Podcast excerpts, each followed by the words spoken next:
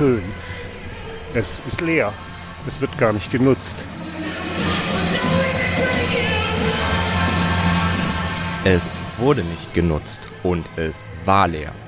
Das Gebäude der Villa Rühl in der Kasseler Nordstadt. Außer den Klängen aus der Soundanlage bewegen sich jede Menge Menschen kreuz und quer durch die alte Fabrikhalle. Sie schleppen Material umher, reparieren Sachen, putzen, kochen, essen, schreiben, diskutieren und lachen.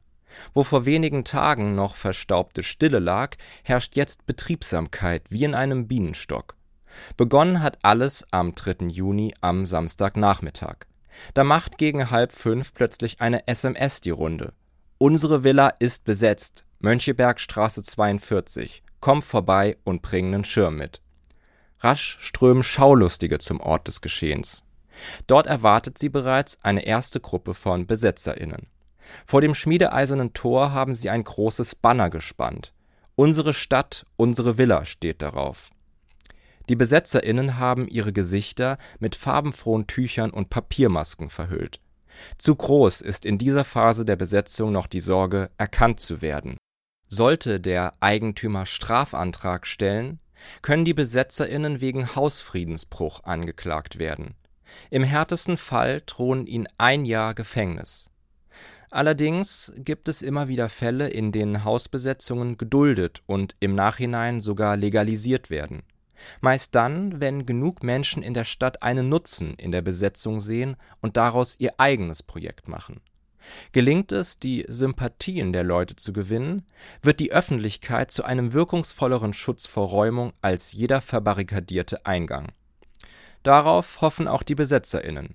In einem Brief an die Nachbarschaft laden sie ein, vorbeizuschauen, ins Gespräch zu kommen und mitzugestalten das Projekt Unsere Villa soll von Anfang an so offen wie möglich sein. Also es ist jeder sehr, sehr herzlich willkommen. Also wir freuen uns über jede, jede Person, die hier vorbeikommt, einfach mal eine Runde dreht und vor allem gerne Leute anquatscht. Und Leute kommen vorbei. Fragen neugierig, was los ist, erinnern sich, was früher in der Villa war, oder schauen sich das Gelände an. Von Balkonen und Fenstern haben NachbarInnen in der Straße spontan Banner gehängt. Sie wollen ihre Unterstützung mit den Menschen in der Villa zeigen. Am ersten Abend der Besetzung sind bereits sehr viele BürgerInnen zu einer Willkommensfeier in die Mönchebergstraße 42 gekommen. Ein DJ legt auf, hinterm Haus brennt ein Lagerfeuer, Leute sitzen zusammen. Es herrscht eine ausgelassene, aber friedliche Stimmung. Am Tag darauf geht es weiter ans Einrichten und Organisieren.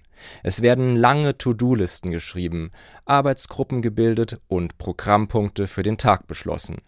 Nachdem gemeinsam im Plenum entschieden wurde, gehen alle auseinander und beginnen mit den Aufgaben, für die sie sich gemeldet haben. In der Einfahrt zur Villa treffe ich auf eine Gruppe von BesetzerInnen, die einen großen Wegweiser aus Metall gefunden haben. Emsig kratzen sie mit Spateln die alte Beschriftung ab. Was soll das werden? Die Idee ist gerade, dass wir andere Orte auf dem Wegweiser vermerken, als sie vorher hier waren, nämlich Orte, die in irgendeiner Form widerständig sind oder in denen Freiräume geschaffen wurden oder Subkultur Platz findet. Solche Orte sind in Kassel in den letzten Jahren immer weniger geworden. Wegen Profitgier der EigentümerInnen, einer miserablen Stadtplanung oder einfach nur schamloser Ignoranz gegenüber den offensichtlichen Bedürfnissen vieler Menschen. Die Salzmann-Fabrik, das Karoshi, das Haus, das Autonome Zentrum, das FBI.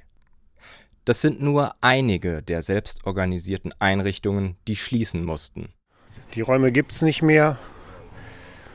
Äh, die Menschen sind aber noch da. Die äh, wollen oder brauchen einen Ersatzort.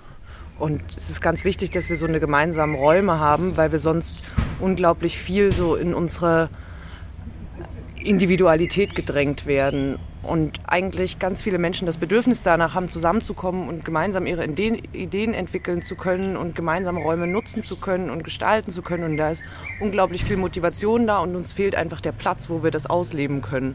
Und deswegen brauchen wir ein Ort, den wir ganz nach unseren Bedürfnissen gestalten können.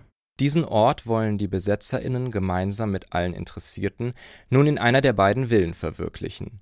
Das Bauwerk aus dem 18. Jahrhundert steht unter Denkmalschutz und hat eine abwechslungsreiche Geschichte hinter sich. Lichtspieltheater, Gaststätte, eine Fabrik für Spiele und Zigarettenautomaten und bis Mitte der 70er Jahre eine chemische Reinigung. Seit 2013 gehören die Villen mitsamt Anwesen der Universität Kassel. Das wissen die BesetzerInnen natürlich. Sie setzen auf Verhandlungen und suchen gleich am ersten Tag der Besetzung den Kontakt mit der Uni. Die Uni wurde sofort informiert. Es ist ja gerade Wochenende und Pfingsten dazu noch, deshalb ist das vielleicht ein bisschen schwierig, die zu erreichen. Und das wird jetzt wahrscheinlich vom Infopunkt, der angerufen wurde, hochgehen zu den Leuten, die sich dann hoffentlich bei uns melden. Wir sind auf jeden Fall verhandlungsbereit. Wir wollen gerne mit der Uni verhandeln. Und ich hoffe natürlich darauf, dass die Uni sieht, dass das hier ein cooles Projekt werden kann und dass es hier alles super friedlich und ähm, nett abläuft finde es ganz schwer einzuschätzen, wie die Uni am Ende reagiert. Das wird sich dann zeigen in den nächsten Tagen. Am Montag, am 5. Juni, besucht dann der Universitätspräsident die Villa. Zusammen mit seinem Kanzler und einer Pressesprecherin. Gemeinsam mit zwei BesetzerInnen schauen sie sich Haus und Gelände an. Nach diesem Treffen veröffentlichen die BesetzerInnen auf ihrem Blog, dass die Uni am nächsten Tag eine Entscheidung fällen will, wie sie mit der Besetzung umgeht ohne auf das Verhandlungsangebot einzugehen. Warum, bleibt unklar. Klar ist, dass die Uni eigene Pläne mit der Villa hat. Sie will es in den nächsten Jahren für gut 300.000 Euro sanieren und überlegt, ein repräsentatives Tagungszentrum daraus zu machen, mit Übernachtungsmöglichkeit für Unigäste. In einem Wettbewerb gewannen 2015 zwei Architekturstudentinnen den ersten Preis für eine Umnutzung der Villa Rühl.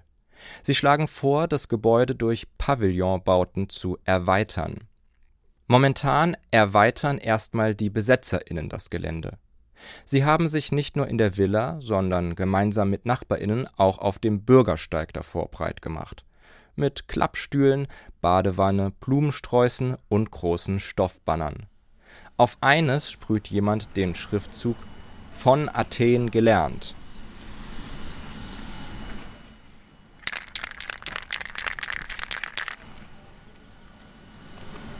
Denk an die Großbuchstaben. Ja, das ist ein Spruch äh, von Athen gelernt. Also das ist der Dokumentarspruch und den kann man auch übertragen sehen, weil in Athen ja auch andere Dinge passieren. Zum Beispiel eine ganze Reihe von Hausbesetzungen, um dringend benötigte Unterkünfte für Geflüchtete in Athen zu schaffen. Die griechische Situation lässt sich natürlich nicht eins zu eins auf Kassel übertragen, aber auch hier müssen Menschen seit Jahren einen erbitterten Kampf gegen Kommerzialisierung und für ihr Recht auf Stadt führen, weil sie immer wieder aus ihren selbst geschaffenen Räumen verdrängt werden. Auch die Unileitung ist dafür verantwortlich. 1997 lässt der damalige Präsident der Gesamthochschule Kassel den Bauwagenplatz K18 gewaltsam räumen.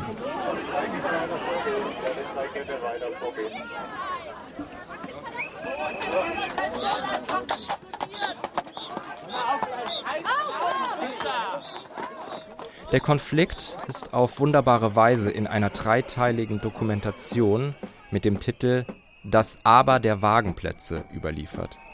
Man findet sie auf YouTube. Aber man muss gar nicht tief in der Vergangenheit der Hochschulgeschichte wühlen. Vielen Studis und Nordstadtbewohnerinnen ist die Erinnerung an die Zerstörung des Lucius-Burckhardt-Platzes vor dem Café Desaster im letzten Jahr noch frisch im Gedächtnis.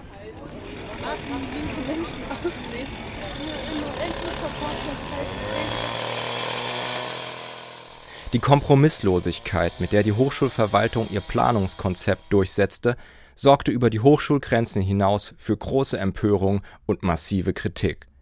Für die schlechte Kommunikation hatte sich Präsident Finkeldey im Nachhinein entschuldigt und in einem Interview mit dem Campusradio bekräftigt, Ich nehme jede Art von einer fairen Auseinandersetzung, in der man auch unterschiedliche Positionen zu Beginn hat und sich dann aufeinander zubewegt äh, und versucht, gemeinsam eine gute Lösung zu finden, äh, nicht weil es eine Belastung war, sondern wenn mir das gelingt, in dem einen oder anderen Fall dazu beizutragen, dass das so weit kommt, äh, dass man eine gute Lösung findet, auch als etwas ausgesprochen Bereicherndes und Positives. Am Umgang mit der aktuellen Hausbesetzung wird sich zeigen, wie ernst es dem Präsidenten mit der gemeinsamen Lösungssuche tatsächlich ist und was die Unileitung aus dem Konflikt um den Lucius-Burkhardt-Platz gelernt hat. Lernen tun die Menschen in der Villa jedenfalls jetzt schon eine ganze Menge. Vor allem, dass erstmal alle mit ihren Ideen willkommen sind. Zwei Menschen aus der kurdischen Gemeinde in Kassel sind gerade erst dazugekommen und haben schon einen Programmvorschlag. Also wir haben uns überlegt, dass man zum Beispiel auch so ein, äh, wir haben Folklore, das ist kurdischer Tanz, den wir hier vielleicht äh, so einmal in der Woche hier machen können, wo auch internationalistische Freunde dann äh, äh mitmachen können, auch die Kultur kennenlernen würden, einfach so ein, äh, durch Tanz halt viele, äh, also dass man auch einfach aufeinander trifft, sag ich mal durch Spaß und Musik. Eine wichtige Lernerfahrung ist auch, dass alle tüchtig mit anpacken müssen, wenn das Zusammenleben in der Villa funktionieren soll. Ja, also der Raum ist ja groß und wunderbar, allerdings ist die Infrastruktur noch nicht ganz vorhanden. Also es gibt zwar Strom, aber es werden Kabeltrommeln gebraucht. Das, man muss noch, wir sind super viel am Werkeln. Wir brauchen Material wie zum Beispiel Nägel, Schrauben, Gaffertape. Und außerdem möchten oder müssen die Leute ja auch versorgt werden. Also wir brauchen, wir haben keinen Wasseranschluss, also wir brauchen ähm, noch jemanden, der sich auskennt mit, mit Sanitätsskills so und eine, eine Wasseruhr und halt auch Essen, Getränke. Oh, und kleine Messer habe ich von die Info aus der Küche bekommen. Neben materiellen Bedürfnissen ist aber noch etwas ganz anderes scheinbar Selbstverständliches ganz wesentlich. Dass Menschen hierher kommen und bestimmt wissen, was sie gerne in ihrem Umfeld brauchen, in ihrer Nachbarschaft brauchen, was ihnen da wichtig ist, ob das jetzt gemeinsame Kochabende sind oder Wissensaustausch oder einfach beisammensitzen, dass man hierher kommt und seine Zeit mitbringt. Mhm. Gar nicht unbedingt Material, sondern Zeit mitbringen und Ideen.